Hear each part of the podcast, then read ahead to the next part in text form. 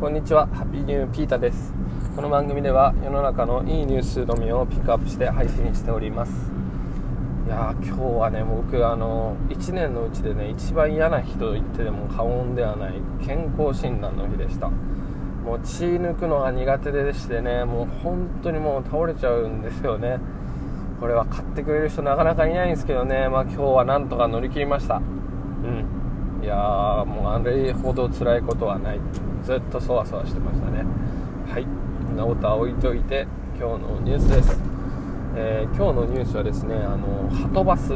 あの黄色い観光バスですね。はとバスさんがあのー、このコロナ禍でなかなかあの観光バスが出せないと。でそんな中ではとバスさんがあのはとバスの車庫ですね。あのそこを、あのまあ、ツアーみたいな形で紹介しようっていうね。あのツアーが組まれたというニュースですね。で残念ながらもうちょっとあのね21日まででね終わっちゃってしまってるものでまあ後からのねあのニュースになってしまうんですけどこれ面白いんですよ。あのツイッターとかでねあのなんかバズってたみたいですけどあのハトバスのパスを、まあ、駐車場があるんですけど、まあ、ちょっと大きな駐車場の中で複雑な形に止めてバスの間をすり抜けていく迷路みたいのをね作ったみたいですね。でこれ子供になんか人気なようであのかつそのハトバスの運転者さんたちのねあの高度な駐車スキルがあの見られると。これ圧巻ですね。あの映像で見てみたんですけどすごい。本当にギリギリのところでねあの車を止めてねどうしたらこんな運転ができるんだってぐらいのね、うん、でそれをね実際にハトバスがあのお金をもらってツアーとしてお客さんを呼ぶっていうねちょっと斬新なアイディア。まあ、もしかしたら苦肉の策ってところなのかもしれないですけどまあ今よくありますよね。無観客ライブとかね。今だからできること。まあ今だからできることの一つとして面白い取り組みなんじゃないかなと思ってあのちょっと後からになってしまったんですけど取り上げています、うん、でこれね本当、3点ぐらいいいなって思う点があって、まあ、1つがまあ、そのまあ会社そもそもの売り上げを補填するというかねあの新たな事業としてできると。でもう一つがあの子供にとってとてもいいと思うんですよね。あの子供がねあのバスの会社っていうねあの職業のことをね見れたりねできるっていうとこですね。でもう一つがあのまあみんなのというかねあのまあ、みんなだな。あの交通ルールの、ね、確認だったりとか、まあ、安全意識の、ね、取り組みっていうね安全意識の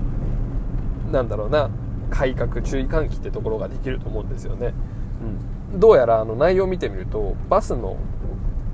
内輪車内輪差体験とかねいうのもやってるみたいであの普通に車乗用車だと内輪差がなかなかないんですけど内輪差って分かりますかね？あの車が曲がる時に巻き込んじゃうその何て言うのかな。巻き込むか巻き込まないかみたいなそこの差が出てくるっていうね。あのちょっと説明下手で申し訳ないんですけどバスとかだとあの前輪通ったところ前輪を通った後じゃないところを通るので前輪で前の方でぶつからなかったとしても後ろでね引いてしまったりするのでそこの内輪差をしっかり考えて運転するっていうのがあの運転手さんのねプロの技みたいですね。で、まあ、そういうね内輪差が分かってればもう絶対にバスの横とか自転車とかバイクとかすり抜けできないですよ。だからそういう意味でもあこんなに内輪差あるんだっていうね確認ができるっていうのはね、あのー、まあ、みんなにとってねいいんじゃないかなと思います。で今回ねその、うん、あのバスのまず駐車場に入るっていうのもなかなかできない体験だと思っていてあのー、でかつねそういうすごい技術でねあの見せられたら子供もねあの嬉しいでしょうし、うん、なんだか皆さんどうですかねあの大人になってみると、まあ、小学生とか中学生とかに行ったなんか職場体験のことってなんだか覚えてませんか？僕なんかマクドナルドにね職場体験行ったんですけど覚えてるんですよね、うん、なんかそれだけいい体験だと思うんですよそのまあ、実際に働くね大人の方々のところに行くってね。なかなかない機会。自分のお父さんお母さんとかはねあのもしかしたら見ることがあるかもしれないけどやっぱりもう社会にねもう何万とある仕事の一つでもね多くね小さい頃に見ていくっていうのはねとてもいいことだと思います、うん、でもしかしたらもうそこでね憧れてあのバスの運転手さんになるとかね観光業界を目指したいって言ってねあの人生の早いうちからね目標が決まるかもしれないし、まあ、それがいいか悪いかは置いといて、あのただねあの勉強を詰め込んだり、まあ、遊んだりするよりあのそういう社会経験みたいなね子供にとってもねいいんじゃないかなと思いました。うん、これはね今本当苦肉の策でねあのいろんな会社さんがねあのいろんなことをねやってるんですよねあのでもこうやって逆転の発想というかね有給資産みたいなところってね実は生かせたりするんですよね。あのまあ空き家とかも有給資産って言われますけど、まあ、本来使われないものとかね本来は無駄だと思われるものとか使えないっていうものを、まあ、こういった形であの改めてコロナの期間で見直して使えるっていうのはとてもいいニュースなんじゃないかなと思っています、